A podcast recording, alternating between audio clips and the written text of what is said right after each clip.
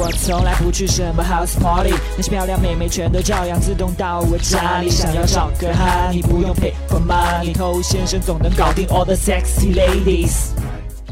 嗨，各位好，我是透先生。那这些年因为从事情感工作，那当然接触了很多想要撩妹、想要获得一段愉快关系的男性。那其中有一种人呢，非常有意思。那他对撩妹极其的狂热，各种理论分析，各种套路技巧，那甚至套路比我还多。但这种人呢，撩妹的时候呢，并没有那么成功。其实这个现象呢，叫做皈依者狂热。就有些人呢，他发现了一个新奇的领域之后，对他特别感兴趣，甚至比老司机还要更有激情。很多成年之后加入宗教的人，比那种小时候就加入宗教的人更有激情。他们去教堂的次数、看经的次数，远远超过于那些从小加入宗教的人。那如果你是刚刚接触到我们撩妹这个学科，不要因为一些套路搞得头脑发热。你最重要的还是要实实在在的撩到一个妹子。有一段愉快的体验，而不是沉迷于这些技巧本身不可自拔。OK，那我们今天不要讲那么多花式的套路，讲一些在聊天当中最基本应该注意的一些规则。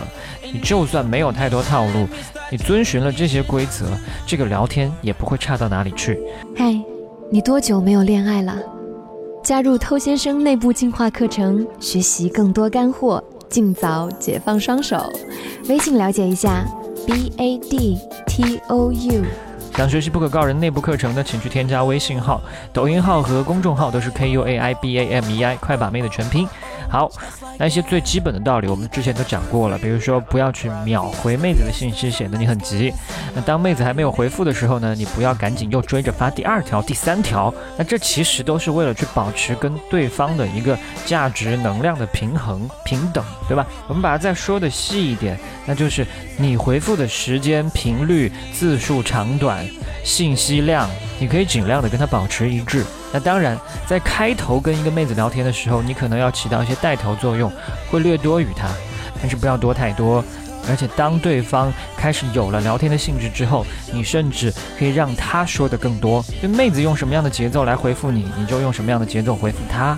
她在大段大段说话，你这个时候可以选择倾听，但是随后呢，你也用大段的内容去回应她。很多人可能刚加上聊了不到一个小时就变舔狗，就是因为这件事情没做好。另外，第二个要注意的是，你跟妹子去聊天的时候，你注意你每一段信息所发起的话题不要太多。为什么不要太多呢？太多一显得你比较啰嗦，第二这甚至会影响你们升级。这是为什么呢？因为很多妹子她比较矜持。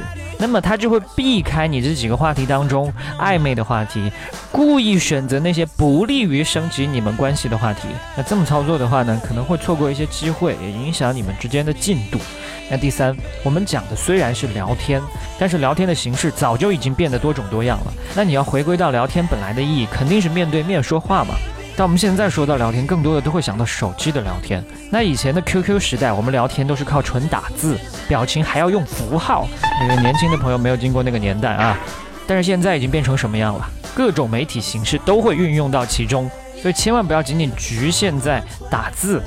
你的声音好听的话呢，你可以时不时的给他发一些语音。你在经历到一些好玩的事情，可以拍一段小视频。有一定摄影技术，有好看的风景。随手一张，聊到兴起，正好有恰到好处的表情包，赶紧运用上。我曾经就因为发了一些搞笑视频，让这个妹子笑出猪叫，让她特别喜欢跟我聊天。这要是在十多年前，那个时候我还在读大学，是做梦都不敢想还可以这么去撩妹的。所以请大胆的去运用，不要拘泥于文字。而且说实话吧，很多兄弟的这个文字表达能力哈，还停留在小学生水平。好，今天我们说最后一点呢，也很常见。很多兄弟他已经学会了一些套路技巧，可以跟妹子聊得比较开心。但如果你和妹子聊天只有开心，这够吗？不够。只是在嘻嘻哈哈的这种关系是非常不到位的。所以除了这方面以外呢，一定要去聊一些彼此内心的想法。而且大部分女生在这方面呢，都是有很强烈的需求的，需要去倾诉和表达。如果你跟她精神层面会有一些愉快的交流。他才会对你更加心动。好，以上就今天分享的几个关于聊天的基本规则，希望你日常有所注意。我是头先生，把节目分享给你身边的单身狗，就是对他最大的温柔。